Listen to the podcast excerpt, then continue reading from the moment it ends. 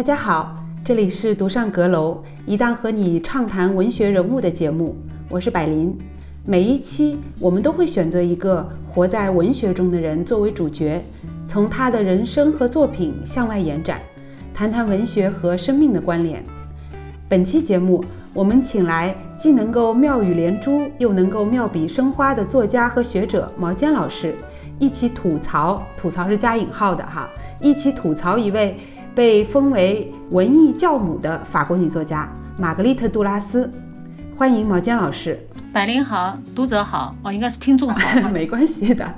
好的，毛尖老师您好。今年是杜拉斯诞辰一百零九周年，但似乎他的名字依然没有过时。事实上，杜拉斯的一切其实都是用来写自己、讲述自我。用他的一个传记作者阿兰·维尔贡德莱的话来说，就是对一切的无动于衷，被自己的故事和传奇迷得神魂颠倒，这样一个自恋的人物。但是我们还是忍不住要去关注他，虽然过程中经常会被烦死。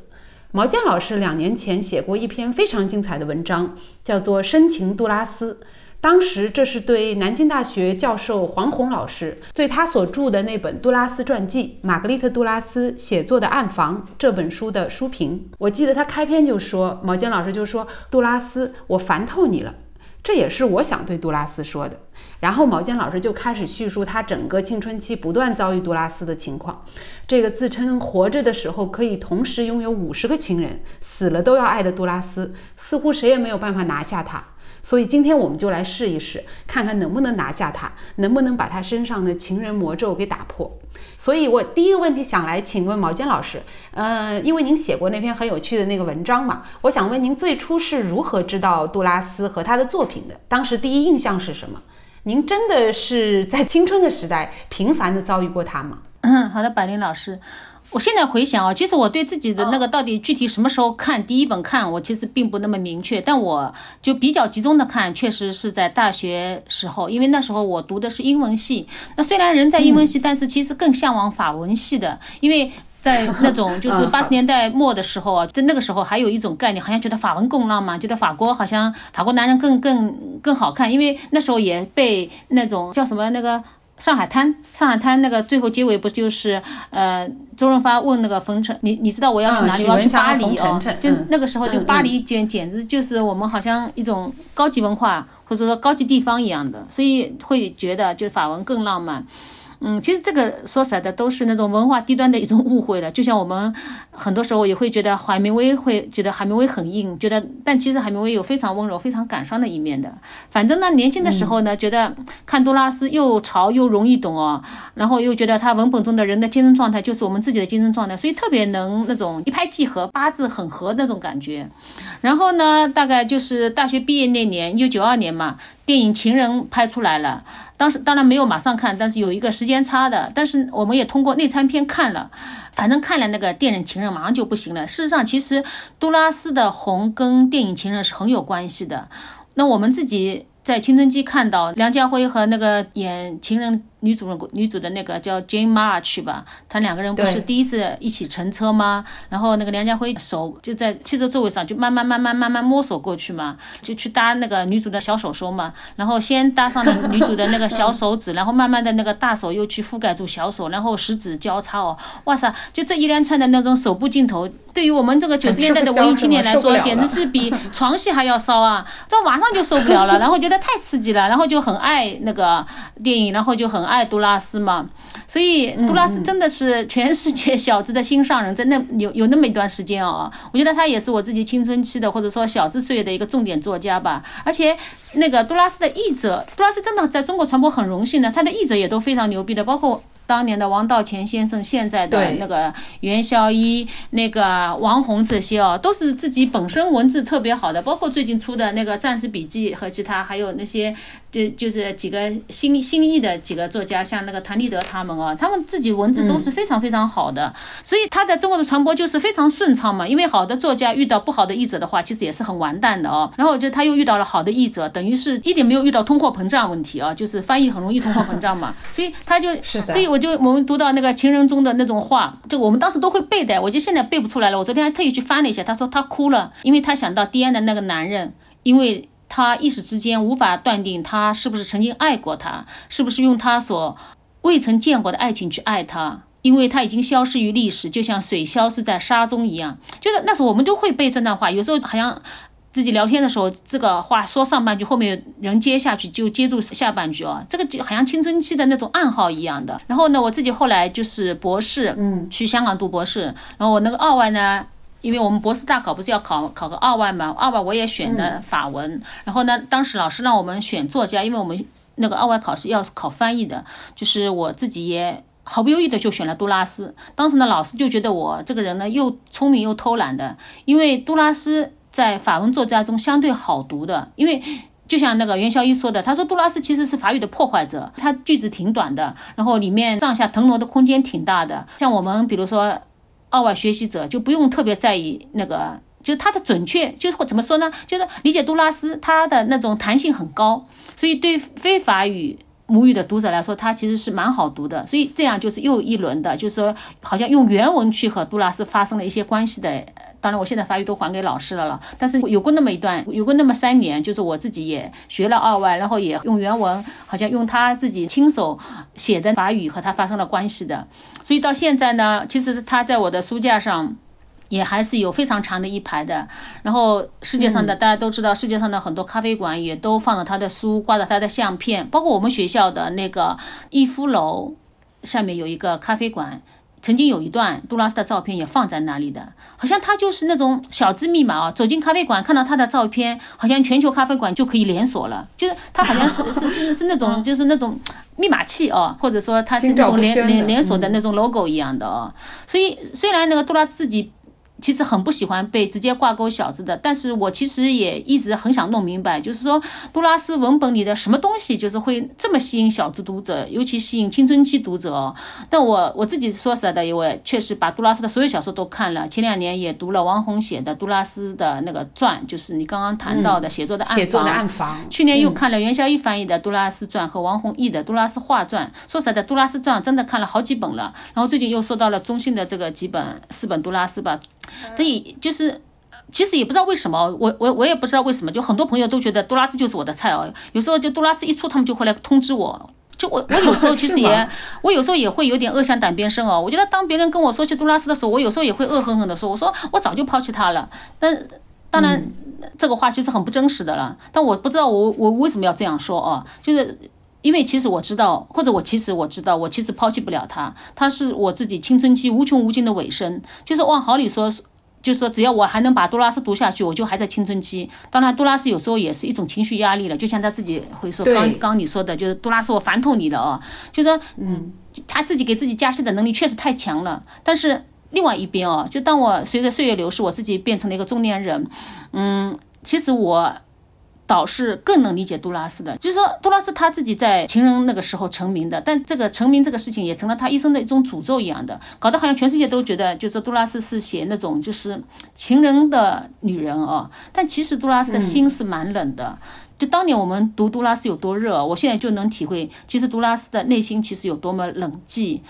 成名可能某种程度上上对他来说又像是一种掩盖，又像是一种累赘的。哦，您讲的太好，太精彩了。您刚才谈到说杜拉斯内心其实是很冷寂的，我就想到他自己经常在写作中用到的一个词就是绝望。嗯，对。然后对，然后袁小一老师和黄宏老师在写关于杜拉斯的各种文章或者是传记翻译的时候，也会经常会提到这个词绝望。我们最近看到的他那个出的四本书，杜拉斯在涉及写作的部分也是反反复复的提到这个绝望，绝望这个词，可能更能涵盖他内心最强烈的一种。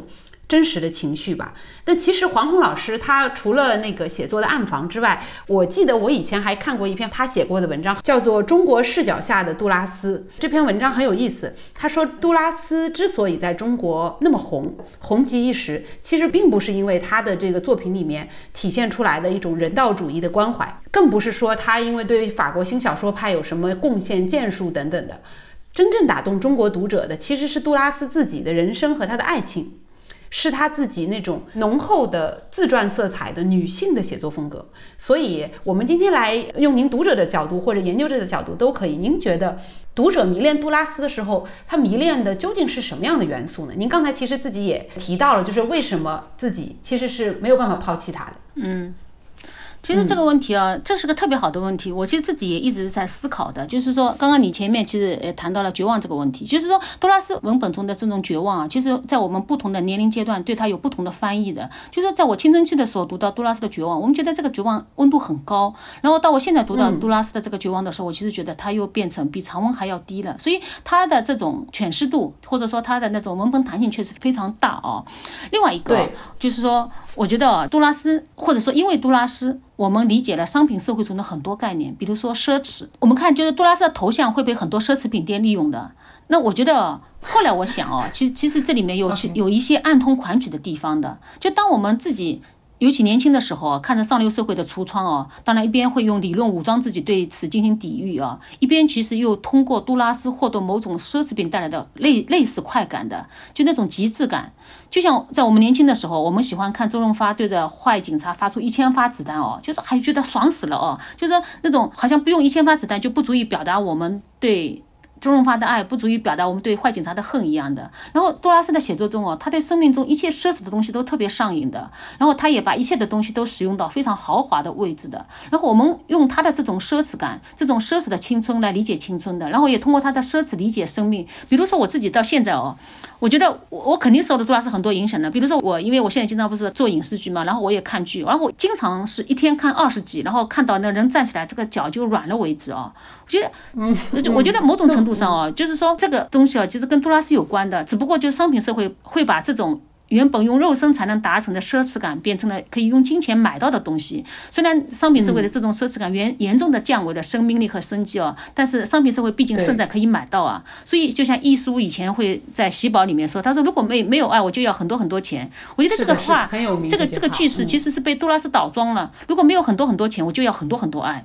所以，在这个意义上，小资、商品社会、爱情，其实某种程度上是被通约在一起的。当然，我知道我这么说其实是很不是说政治很不正确，是小资很不正确的。但是在这个意义上，我觉得这是杜拉斯最迷人的一面的，就他把生命的勃勃能量灌输进了他所有的奢侈行为，也灌输进了所有的物质生活的。所以他不管不顾到极致的。对于年轻人说说到底，还有比这种肆无忌惮的美学更蛊惑人心的吗？就就有点像那个了不起的盖茨比里面，那盖茨比当盖茨比把一件件衬衫往那个 Daisy 脸上。扔的时候，或或往往地身上扔的时候，我们觉得。哎呀，就是有一种青春美学的那种爽爆感啊，或者说那种浪费的美学是很激动人心的呀。所以杜拉斯不是有一句名言叫他说我如神话般体验真实嘛？所以这种如神话般体验真实，我把它翻的粗糙一点，就是说奢侈的去体验真实。所以他自己啊，你看他自己把自己的生命也玩得非常奢侈的。他写小说、写专栏、写剧本，他玩先锋、玩拍电影、搞戏剧，然后真的是把我们这种文艺青年一辈子不是一辈子十辈子想干的事情，他全部给干了一遍。然后他从一九一四年活到一九九六年，真的，我所以，我上次写文章说的，我说他真的才叫享年多少岁啊？八十二岁，对吧？他真正叫享受生命的那个享享年的。像我们很多时候，我们说那个墓志铭的时候，也会说这人享年一百，享年九十二，但他。没有好好想过的呀，但杜拉斯他真的是他想年的，他什么事情都干过了，所以他染指了很多领域的，也永久性的改变了很多东西的质地的。就举一个最简单的例子，我们因为前面你在说情人嘛，所以在情人事情上他一直是非常奢侈的，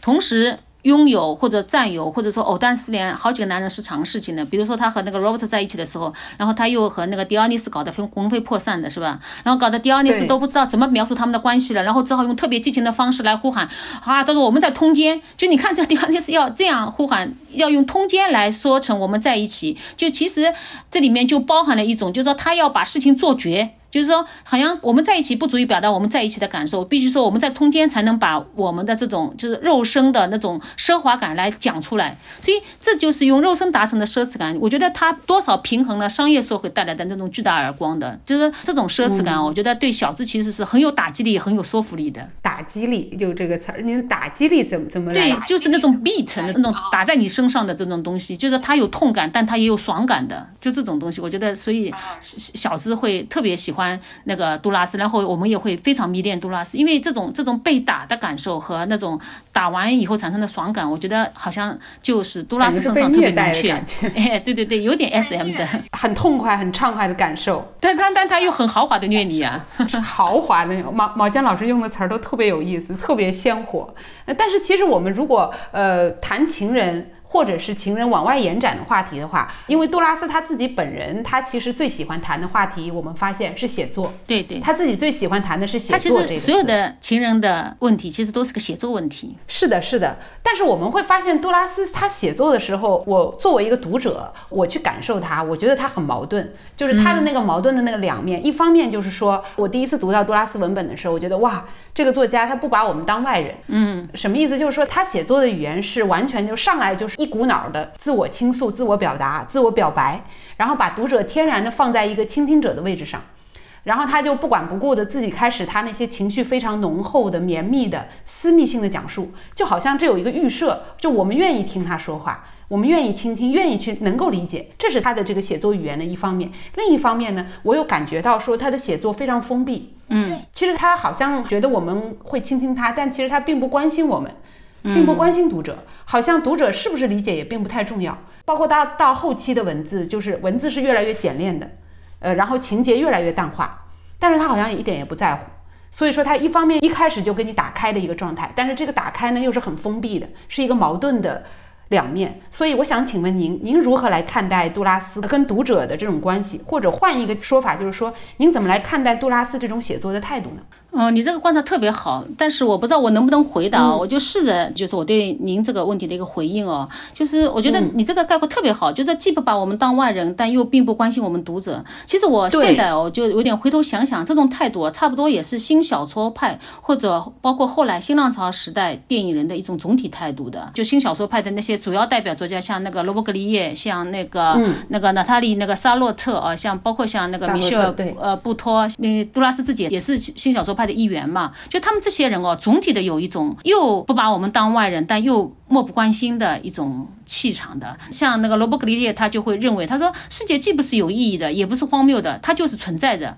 就说他，你看他的小说就是要表达这种存在感，所以这种他表达存在感的时候呢，就很像我不知道大家熟不熟悉新浪潮时候的那些电影，比如说像戈达尔的《断了气》。那各大断的气里面，他描写男主人公就贝尔蒙德演的男主人公，他上路了，他上路了，他然后他上路，他一路开一路开着车，然后开着车开着开着，他然后那个戈达尔会突然表现贝尔蒙德脸转过来对着镜头说话，就是这种表现，在当时当然是一种非常先锋的一个表达了。这种表达哦，其实是非常新小说派的，就是说他，然后就说贝贝尔蒙德对着镜头直接说话，他既把你当做那个。呃，一个好像闺蜜一样的在说话，但呢，他又完全不关心你的感受的。他说完又转过身去，然后继续他的世界。就是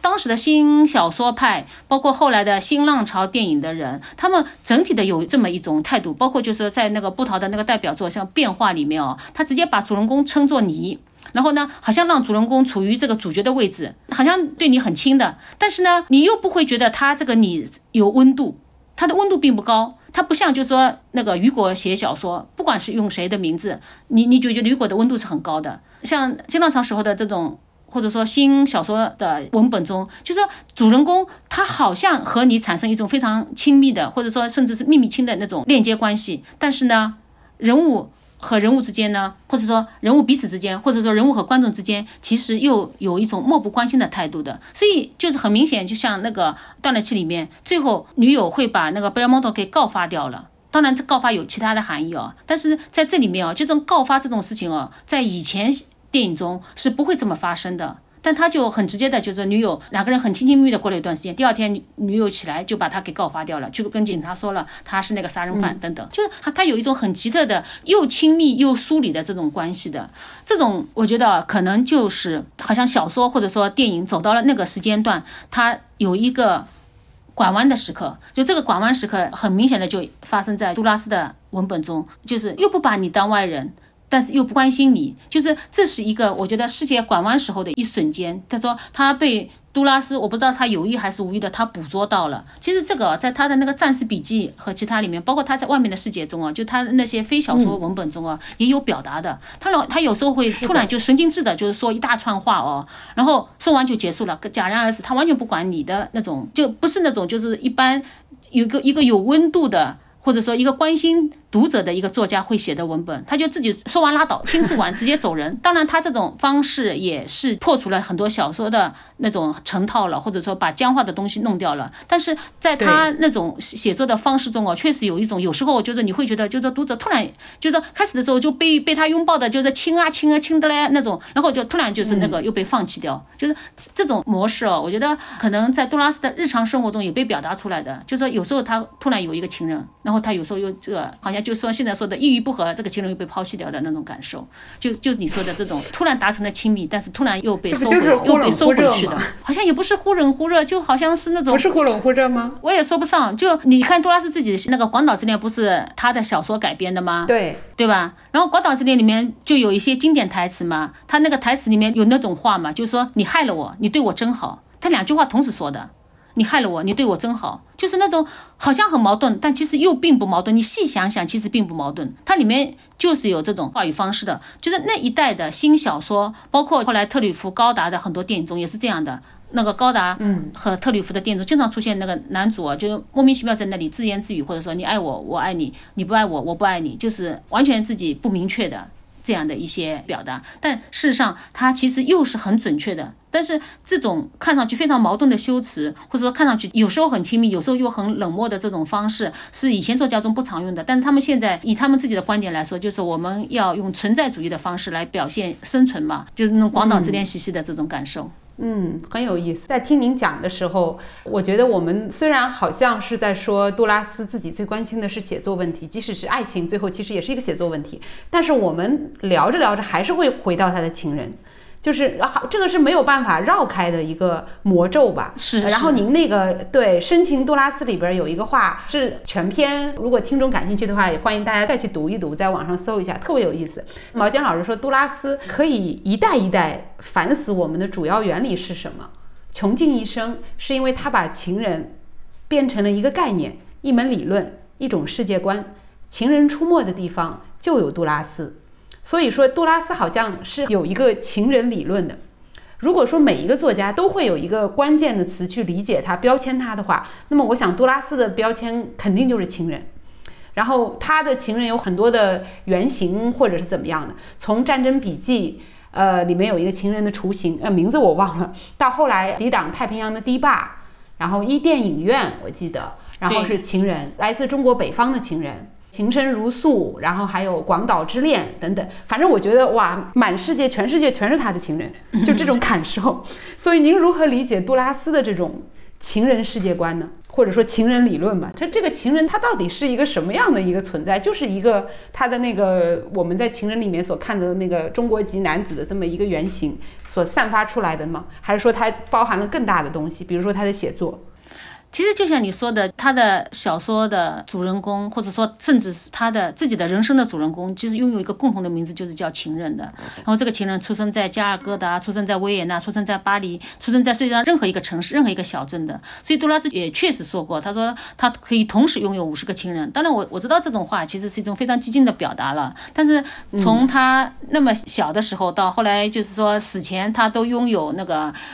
就是非常完完备的那个，就是情人生涯哦，确实里面有一种天神般的意志在其中的。就像你说的，他反复的写，反复的爱，反复的把情人写成故事，从战争笔记到抵挡太平洋的堤岸，到伊甸影院，到情人，反正等等等等，一路到广岛之恋等等，就是情人基本上构成了他的那个主旋律。然后我记得就是杜拉斯传中还有这么一段的，我我不是记得，其实我把它抄下来的，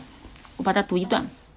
就《杜拉斯传》里面有这么一段，他说：“圣伯努瓦街，我其实非常不适合朗读，应该叫你读的。就是圣伯努瓦街，就是门永远是开着的。他的厨师美名已经传遍了拉丁区的知识分子圈。他喜欢招待客人，格诺、梅洛庞蒂、奥迪贝尔蒂都都是他府上的常客。通常都不是很正式的饭菜，大家在一起喝很多酒，有时还跳舞。埃德加总在，罗伯特和迪奥尼斯也在，玛格丽特卫兵，但所有人都说。”玛格丽特狡猾、和善、滑稽，太滑稽了，迷人、狂热。他喜欢大家都围着他转，他喜欢感受到自己唤起的欲望。他坐在男人的腿上，就是为了看看他能不能使他们感到兴奋。男人喜欢这种永远得不会变成艳遇的游戏，有一点邪乎。这正是得不到满足的欲望严格起来。所以就是说，大家很喜欢他的生活的。质地本身和他小说的质地本身是有同样的一种好像中心思想的，就是所有的人，他周围的男人和他小说中的男人都觉得和他在一起很好，觉得随时可以和他走，也随时可以和他结束。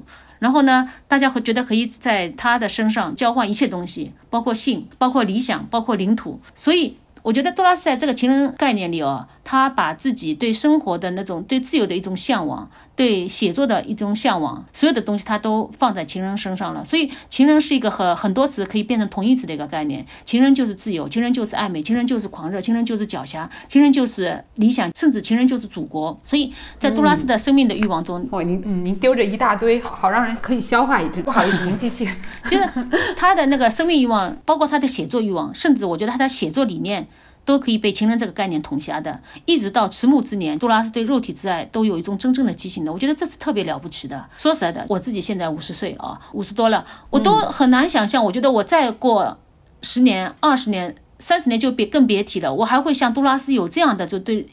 肉身的这种欲望，我觉得这个太厉害了，就是他非常喜欢做爱。而且他自己说，他就他需要做爱，所以他这么想，他也这么写的。包括和他共同生活过的很多男人也都肯定了这一点，就是他不是说只是说说的，这里面确实包含了一种贪得无厌的爱情需要性来平息的这个概念。但是在另外一个地方，我们也确实。强劲的看到，就杜拉斯这种完美的生命力的，就是这个大胆的女孩，这个美丽的女孩，当她说爱的时候，她是需要有做爱这个东西放在后面的。这种生命力，这种好像生命的原力哦，我觉得灌注进她所有的生活，也灌注进她的写作的。所以在这个意义上，我才说情人这个东西是一个理论，是他的世界观，就是不光是他的写作，当然写作可能是百分之八十五的杜拉斯哦，但是其实我们看。这个新出的杜拉斯的这几本，就是《战士笔记》和那个《外面的世界》等等，我们看到杜拉斯其实还有写作以外的很多生活的。而且还有就是和男人交往以外的很多生活的，还有那些就是说沸腾以外的很多生活的，但是所有这些生活都被他情人这个概念可以统辖。其实是情人这个东西也可以统辖他那些冷却时候的杜拉斯的，就是说当他写下情人的时候，他把他生命的各种状态都放进这个概念中去了。所以情人这个概念非常辽阔，他不仅是那个就是梁被梁家辉所表现的那个人，他也是情深如诉里面的那个状态，他也是伊甸影。院里面的状态，有时候他的这个温度是非常非常低的，很冷酷的。你看他会说这个电影院荧幕就像个裹尸布一样的，你听了以后就是其实会蛮吃惊的。但是。你细想想哦，这里面又含有一种特殊的这种情分在里面的，这个就上上下下的东西都可以统辖在情人中，所以情人是他的世界观。那我想请问您，除了《情人》这个同名的这个小说和电影之外，您自己对于他的其他的作品，或者说给您影响最大的是什么呢？是哪一部作品或者哪一部电影呢？除了《情人》之外？我其实很喜欢《广岛之恋》这个电影的，嗯，就是是从他那里改编的，是阿伦阿伦雷纳的那个电影的《广岛之恋》这个电影我很喜欢的，因为男女主人公的状态我都觉得特别好。然后这个女演员阿曼纽利娃演的嘛，她的就是有点恍惚，但又很知识分子气质的这种状态哦，我觉得也特别特别好。如果让马格丽杜拉斯自己来导的话，这个电影是做不好的。但是阿伦那完美的表现出来《广岛之恋》的整个状态，就是它里面有一种既收拾了青春的全部残局，这个残局非常残，但是这个残局又收拾得如此完美，就这种艺术感，嗯，很有意思。但是不管是情人也好，或者是您谈到的广岛之恋也好，其实杜拉斯他自己，因为他自己也是导演嘛，也会参与到这些作品的制作中。但是他其实对于别人来拍他的文本，一直都是不满意的。对他没有一次满意过，他没有一次满意过。但是他对他自己的东西，他我我我忘了在哪一篇文章里面，他写一个随笔，他说我就是天才，就总之就是强烈的肯定自己嘛。所以说，呃，我们都会觉得说杜拉斯是一个。有强烈的自恋人格的这么一个，还有一个就要加上，就是说他有一个表演性人格，嗯，就这样的一个作家。所以对杜拉斯来说，很多时候我觉得姿态是最重要的，对，姿态大过姿态大过一切。呃，比如说我在外面的世界里面，我看到他说，就是如果出版社不出版他的作品，他就说我要自杀。但是他我我觉得他不会去自杀的，但是他说他扬言要自杀，比如他总是在各种文本里宣称说他相信，并且他想要建立一个乌托邦的三人的情爱世界，而且他还说了很多说弗洛伊德的学说呀，萨特。呃，波伏娃，当然他很看不上萨特波伏娃哈，阿拉贡，然后罗伯格里耶，对，还有罗伯格里耶的理论什么的，他说他都过时了，这这些东西都不值一提了。然后他明明在现实生活中和萨特波夫啊，我我记得他们住得很近，就隔了一条街，还不是两条街，但是他就装作他们不存在，故意对他们就是视而不见。然后杜拉斯他自己其实有一些比较重的那个表演的倾向和自毁的倾向嘛，嗯。比如说，您谈到他说他年纪很大了以后，他还是对肉体有着强烈的欲望，即使他那个时候因为酒精也好，什么各种摧残吧，他的皮肤已经老得跟树皮一样了，嗯，但是他还是会在那样一个形象之下继续在哎，在他的很瘦弱的肩膀上，我记得他搭上一条哇大红色的披肩，然后他手上呢戴几个非常亮闪闪的，就亮瞎你的眼的那种戒指，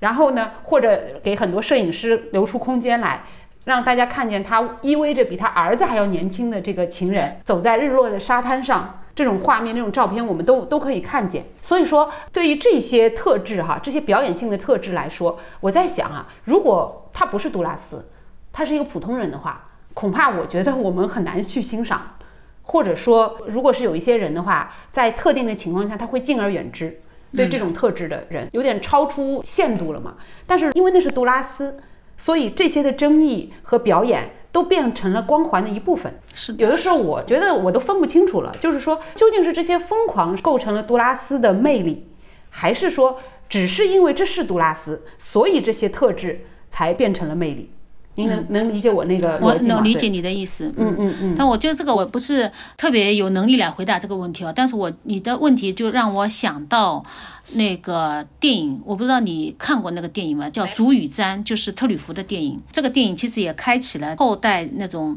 一女两男或者两女一男的这种三三角关系的这种电影嘛。然后我觉得这里面的这个 Catherine 就是非常像那个杜拉斯的。其中里面有一个那个经典的段落，就是特里弗用这个经典段落来刻画主鱼瞻。这主鱼瞻是两个男的啊，这两个男的和那个 Catherine 的关系嘛，就是特里弗让摄影机跟随着，就是让他们三个人一起跑步。啊，然后呢，他让摄影机跟随着在最前面的那个 Catherine 仔细表现他脸上的那个欢唱，然后在那一刻我们就看到，就是说那个 Catherine 跑在最前面，后面跟着两个男的，就真的那一刻，她就是集万千宠爱于于一身的女郎，又是那个率千军万马的那个丰后。然后因为在三个人一起开始跑的时候呢，她略略有点抢跑的。然后呢，在那一刻我们看到，就抢抢在前面一两步，抢跑成为她自我定义的。权利也是他自我性格的一个写照的，就是在那一刻，我们看到，就是抢跑成为他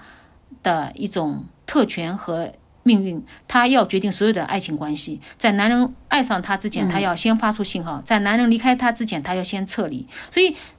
这个电影中有一段独白也非常非常著名的嘛，就是说，就是这个独白也很。能用来就是，呃，说明你前面谈到的那种又很亲密但又很见离的这种态度。他说：“你说我爱你，我说留下来，我说占有我，你却说走吧。”就是又很矛盾又很亲密这种这种关系。就是这个电影中的这个 Catherine 就让我觉得特别像那个杜拉斯。杜拉斯就是那种主持人格，就是说我们就说句子主谓宾嘛。杜拉斯就永远他要占据这个主语位置的。他他就是那种很主动的，就不断的向生活要心意嘛，就像杜拉斯自己在生命中就不断的要要换男人，要要有情人嘛，所以他做死做活的要向生活要心意。然后到了电影结尾的时候，主一章的电影结尾的时候，那个凯瑟琳或者说我们把它置换成杜拉斯也可以，他就开着车带着其中的一个男人，然后让另外一个男人呢看着他们两个人飞车坠入塞纳河，就是那样的一个状态。所以为什么你会说，我就试着回答你哦，就究竟是这些疯狂构成了杜拉斯的魅力，还是因为？是因为杜拉斯这些东西才变得津津乐道。我想是因为，就是说，杜拉斯他用一生的这种所作所为，包括那种色情或者准色情的这种方式，让我们觉得他是比我们大一号的人。某种意义上来说，他确实也非常自恋，就是说他觉得他就是比我们大一号的人。然后在这个意义上来说，他觉得他可以做任何事情，比如说做放荡不羁的很多事情，在他那做来是不羁，在我们做来就变成放荡了。但是。因为他比我们 大一号，就我们要原谅他，或者说要欣赏他所有的所作所为。所以确实，如果我们全部从非常保护性的阅读来看啊，杜拉斯就是就是叶芝写的诗嘛。当你老了，嗯嗯嗯，就是唯有一个人爱你朝圣者的心，爱你衰老的脸上的痛苦的皱纹。就是杜拉斯，即使是衰老的形象。它也是美的，因为他已经在时间中为自己获得了这个豁免权。就是不管他多美，我们看着他的时候，都会把他脸的外延，他生命中的所有的外延，他的那些加入过共产党，又退党，又和很多男人有关系，然后又抛弃过很多男人，又和不同的政政治人物有交往。他出过那么多书，拍过电影，做过。所有的事情他都干过，就这些事情都构成了他脸上的全部内容。所以，他不管有多衰老，他永远是一个做了无数事情，然后让我们永远觉得他的心跳要比我们强劲很多的那个人。所以他永远是美的。所以他的疯狂也是肯定是他魅力的一部分的。而且他很确信这个，这个是让我们没有办法。对对对对，他从来没有不自信的照片的，尤其越到晚年，他就脸上越自信，而且就是他也不鸟你们的，就是说他的那个状态，他甚至让他们拍下他酗酒后的这个状态，他也觉得我就是马克杜拉斯，我那个丰厚，就是那个蜜蜂的蜂哦，就是我是我就是丰厚，我我什么状态你们都得接受。嗯，是的，是的，我刚才看了一下，稍微查了一下杜拉斯的出生年月，如果我们用。玄学的角度来说的话，他是四月四号出生的，他四月四号，然后三月三号死的。我呃，对，她是一个白羊座出生的姑娘。嗯，对，然后就是一个火象星座的一个能量很强的一个一个折射，我就突然哦，你这么厉害，你还懂星座的啊？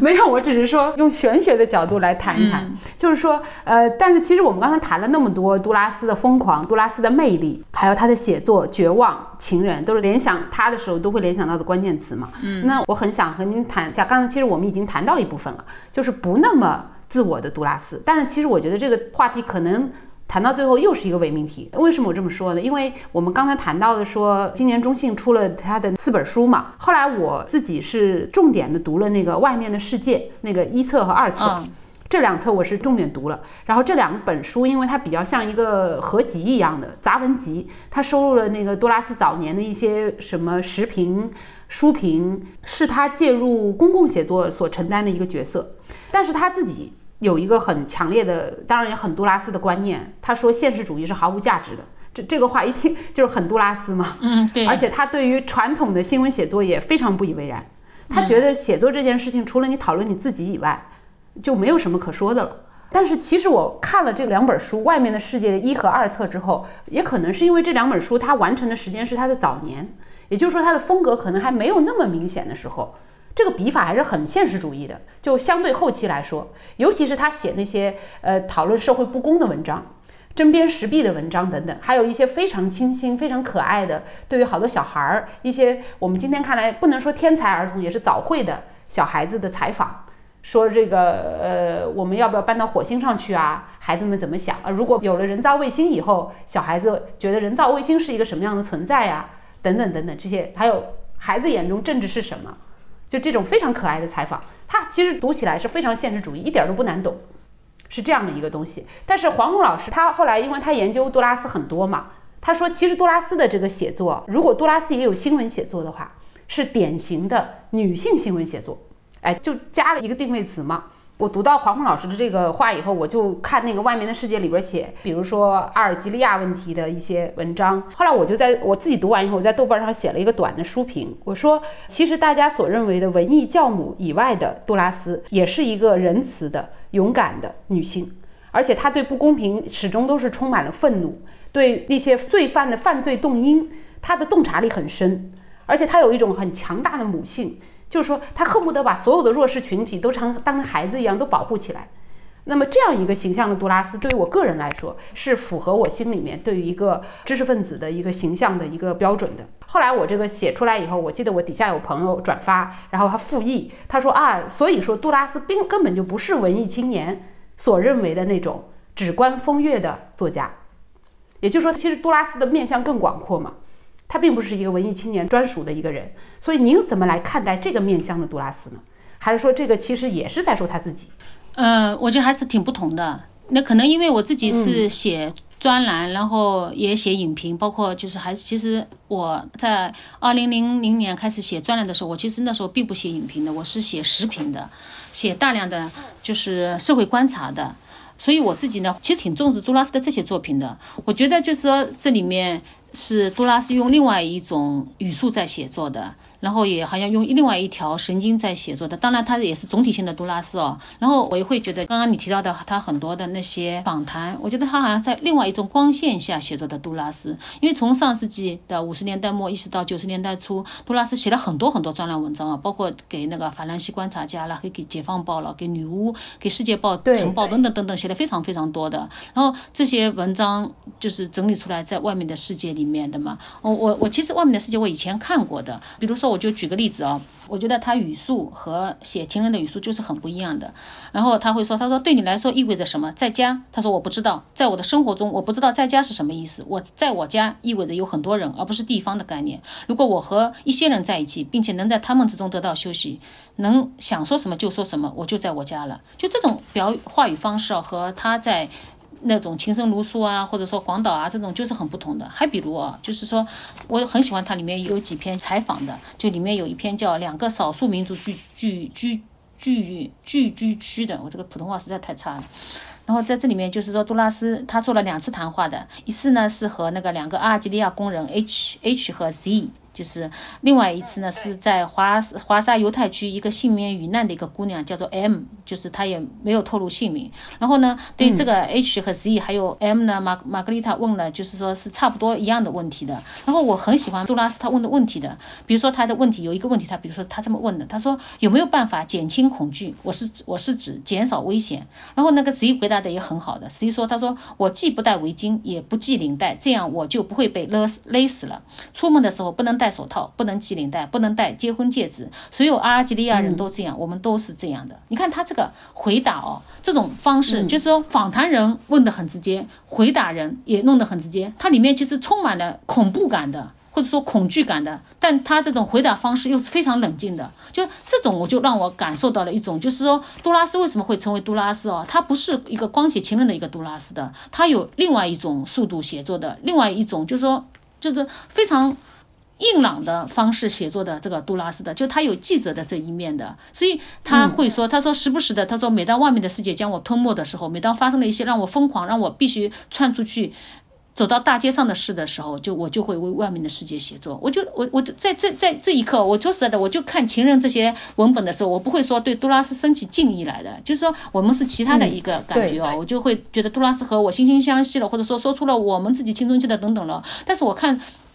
这个外面的世界的时候，我我有时候会对杜拉斯生出一些敬意来的。虽然很多时候其实他也有乱发议论的时候啊，很多文本其实现在已经也没有时效了，但是还是很有趣的。但是我能感觉到他在这里面，就杜拉斯的形象更加真实的。就是虽然就是大家都会说外面的世界好像是情人的一个补充啊，但我其实会觉得就他们是并行的两个轨道啊。就是那个热衷于描绘私人生活的杜拉斯和那个把工作台铺在外面世界的杜拉斯其实是同一个人，就是说他。就是那两条腿同时走路的一个人，就是说，这才让杜拉斯文本中的那个情人显得更有力量、更厚重，而不是一个轻飘飘的情人。就是这才让他的情人有一个世界观，这才让他的情人是一个，就是说介入了政治的、历史的、艺术的一个情人状态。否则的话，这个情人就很单薄了，就好像就只变成了那个梁家辉这样的一个形。当然，梁家辉演的非常好了，对，否则他就只是变成一个梁家辉了。但是因为有了这个外面的世界，有了这个就这样啊，包括。还有那个战士笔记哦，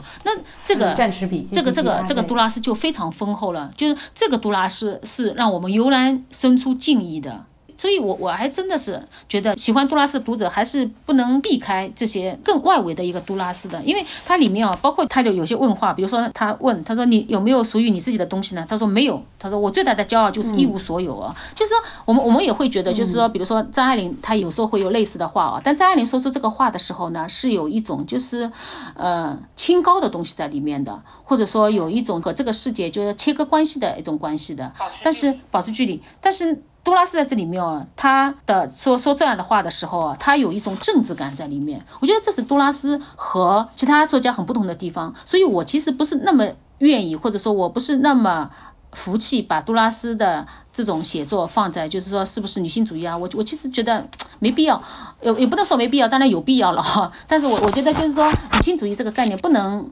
去囊括它的，就是他的那种硬朗的东西，他的那种骄傲的东西，甚至就是他自己的那种有时候很自大哦，令人讨厌的自大的时候啊，就是里面因为有他的政治感，有他的历史感，这种政治感、历史感，说实在的，就是一个作家的一个顶级表达。因为他有，所以他的情人是独一无二的。因为他有这种政治感，所以他的情人是就可以变成一个抽象的东西。如果你没有政治感，这个情人是不堪一击的。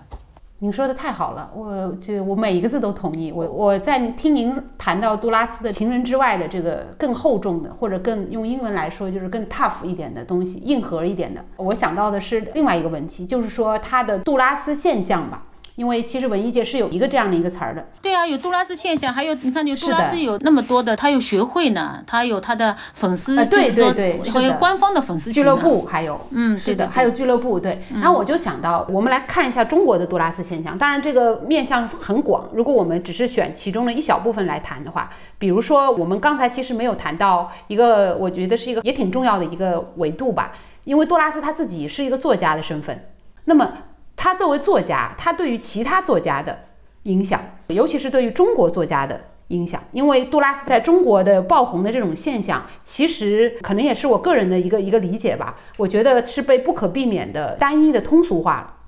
因为情人，大家都说，首先它很好读，比较通俗，然后杜拉斯本身是一个符号，就像您刚才所说的，是甚至是奢侈品都会用，咖啡馆也会用。它是一个时尚密码，是一个中国当年那一代女性，或者可能这一代女性也有，我我不清楚。就是说，私人、私我、这个小资等等的这样的一个代名词。然后呢，我知道杜拉斯有他的中国弟子，那打引号的哈，中国弟子很崇拜他，嗯，说他们当年扬言说，我不仅要像杜拉斯那样写作，我还要做杜拉斯那样的女人。嗯，就我要像杜拉斯那样做做一个女人。嗯，后来就是安妮宝贝早年写过很多她重读杜拉斯的文章，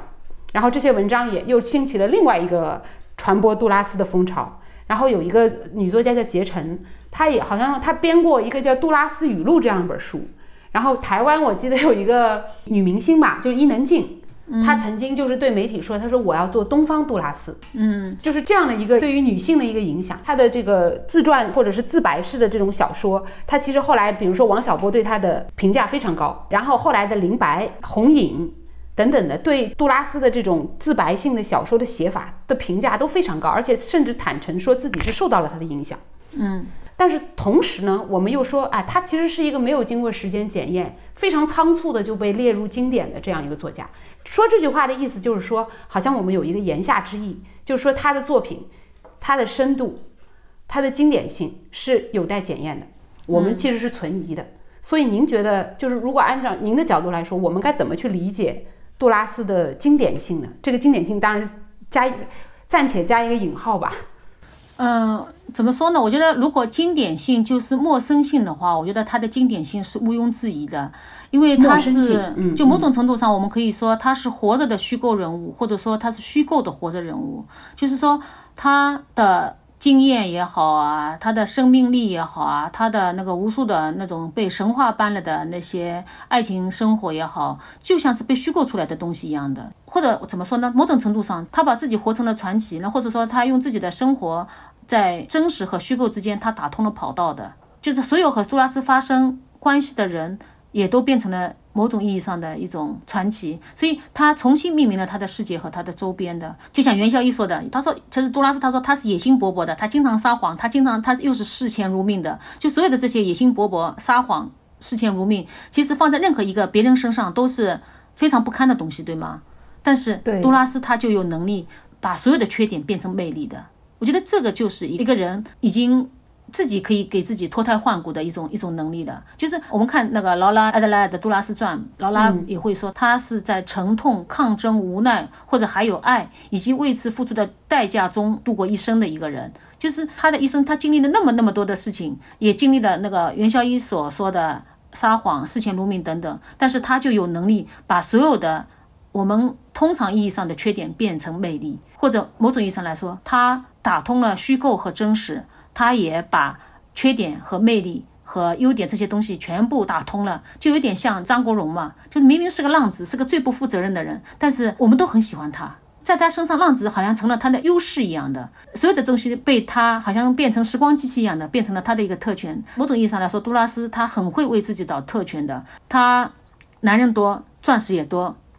肉身的奢侈他要，物质的奢侈他也喜欢。他一直非常喜欢钻石的，他一直到生命结束，他一直带着钻石的。他的那个男朋友就是一样，后来一直说，他说他从来没有离开过钻石，哪怕是在淘米的时候，这个他自这个话他自己也说过的。所以某种意义上来说，这种奢侈精神也变成了他的风格，他的小说形式和他的语法的。所以在玛格玛格丽特·杜拉斯的笔下，所有的情人手上都戴着钻石的，那个树上的岁月里面的母亲手上戴着钻戒，不管做任何事情，他也不愿意摘摘下来的。所以在杜拉斯的世界中，钻石是一种带有性挑逗意味的装饰物。也是一种就权力的东西哦，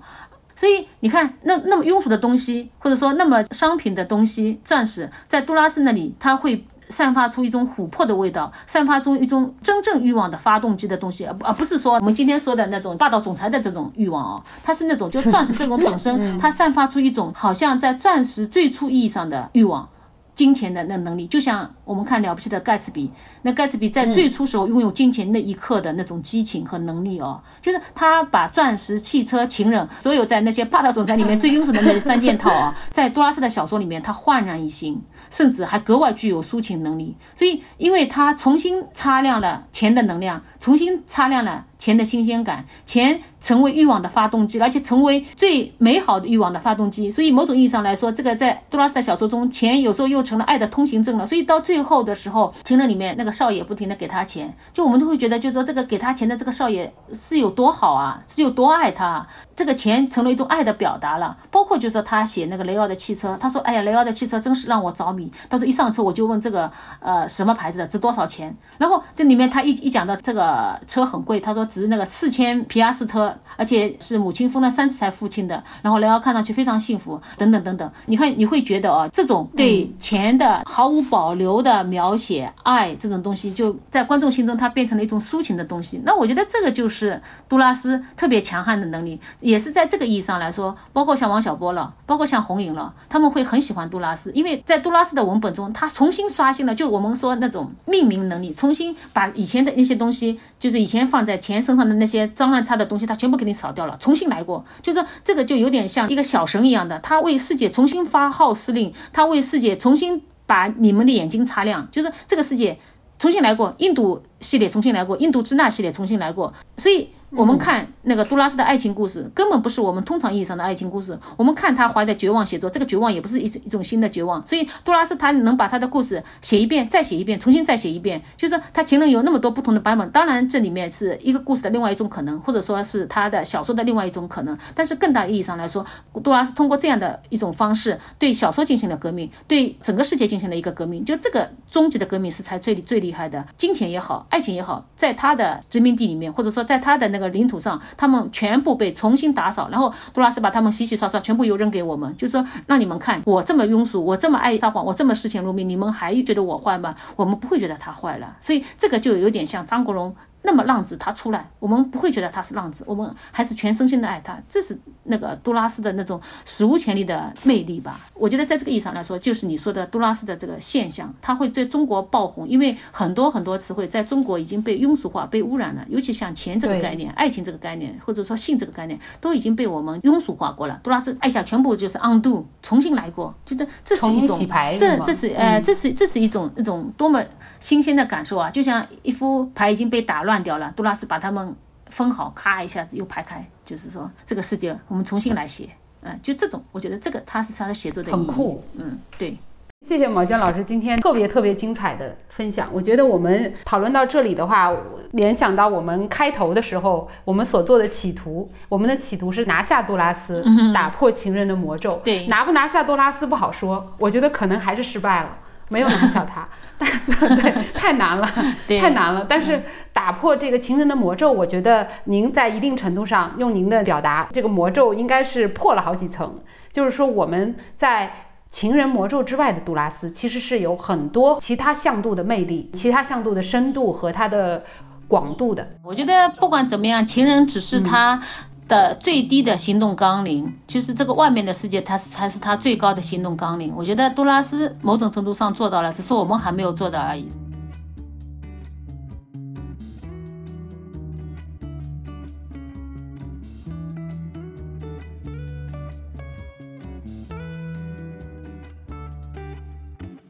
大家好，我是跳岛的策划人广岛。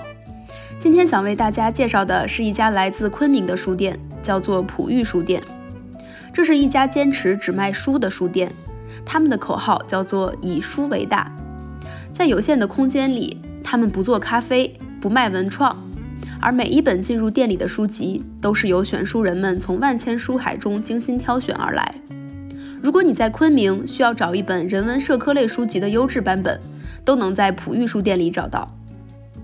同时，作为一家城市书店，普玉也一直致力于探索城市阅读的无限可能。前不久，普玉才刚和跳岛做过一次大型声音展览，而每年他们都会定期做一些阅读主题活动，延伸书籍的生命，也会邀请像郝广才、许知远、老安、张秋子、曾孝濂等作家学者到普玉书店对话。为读者带来更多看待世界的方式。当然，他们也会尝试站在书店以外的视角，做一些新鲜好玩的尝试。比如，他们会举办五二零音乐会，在五月二十号这一天，他们会邀请万晓利、周云鹏、张伟伟、曹芳等歌手们到书店里去做音乐会，感受音乐与文字交融的脉动。希望大家可以多多关注普玉。如果你想和他们聊聊天的话，可以去小红书和微信公众平台搜索他们的账号，账号名称就叫做“普玉书店”。